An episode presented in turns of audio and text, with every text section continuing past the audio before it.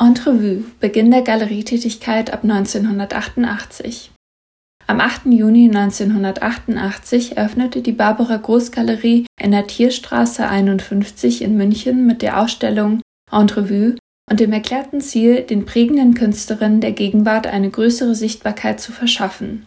Diese erste Ausstellung war dementsprechend als programmatisch zu verstehen und präsentierte Künstlerinnen, darunter Ida Eppelbrock, Ina Barfuß, Miriam Kahn, Hannah Collins, Maria Lasnik, Katharina Sieverding und Nancy Sparrow, die teilweise erstmals in Deutschland zu sehen waren.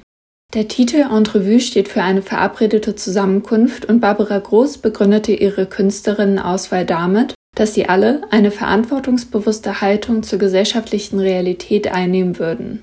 Viele hat Barbara Groß in den folgenden Jahren begleitet und betreut sowie kontinuierlich inhaltlich repräsentiert. Die Galerie lag im Viertel rund um die Maximilianstraße mit vielen anderen Galerien, die ab 1989 die Open Art in München mit Galerie-Rundgängen etablieren und ein Ausstellungsfieber auslösen sollten.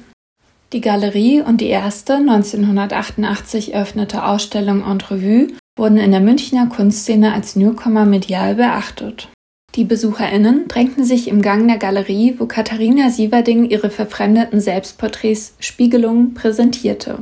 Auch die Mitbegründerin des Vereins Continuum, Barbara Hamann und Dr. Britta Schmitz des Hamburger Bahnhofs Berlin sowie der zukünftige Rahmenmacher Münchens, Werner Murer, besuchten die Eröffnungsausstellung.